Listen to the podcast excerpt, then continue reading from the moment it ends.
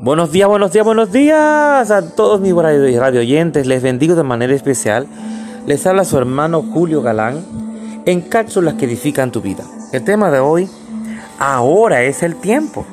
El Señor nos dice en Salmo 103.5, Él colma de bienes tu vida y te rejuvenece como las águilas. A menudo cometemos el error de pensar que cuando alcancemos cierta meta, terminar la universidad o tener la promoción, mudarse a la nueva casa, tener un bebé, entonces vamos a ser felices. La realidad es que si no aprende a, contentarse donde está ahora, tampoco estará contento cuando sus sueños se hagan realidad. Sí, se alegrará cuando alcance sus objetivos, pero hay desafíos que vendrán con ellos. Y eso es una verdadera realidad.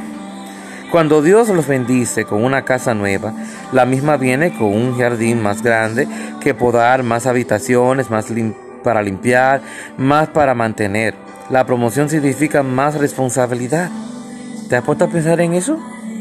El hermoso bebé significa que a las 3 de la madrugada ese bebé querrá comer. No ore por mayores bendiciones, sino si se va a quejar por tener una carga mayor. ¿De qué, te, ¿De qué te sirve tú pedir más? Pedir más si no vas a poder cumplir con la, gran, la responsabilidad que amerita y que trae eso consigo. Ponte a pensar, como dice esa canción de nuestra Lily Goodman, al final todo mejor será. Todo tiene una razón, tenemos que meditar en todo eso. Final será mucho mejor lo que vendrá. Es parte de un propósito, hacia ven saldrá. Siempre has estado aquí, tu palabra no ha fallado, nunca me has dejado. Descansa mi confianza sobre ti. Eso es lo que tenemos que decir pero debemos recordar que el Señor nunca nos manda a la batalla desarmado. Debemos estar preparados hasta, hasta para recibir bendiciones nuevas, a una promoción nueva, a recibir todo lo nuevo. Tenemos que estar preparados para poder asumir ese nuevo reto.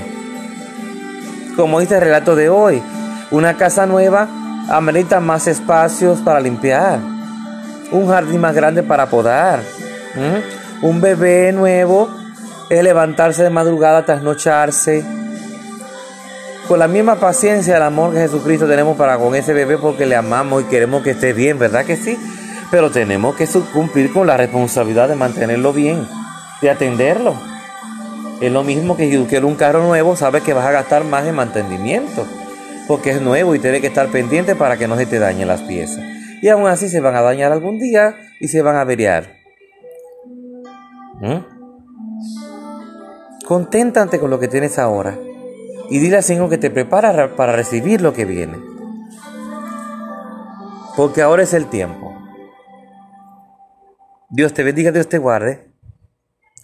Tu hermano Julio Galán en cápsulas que edifican tu vida.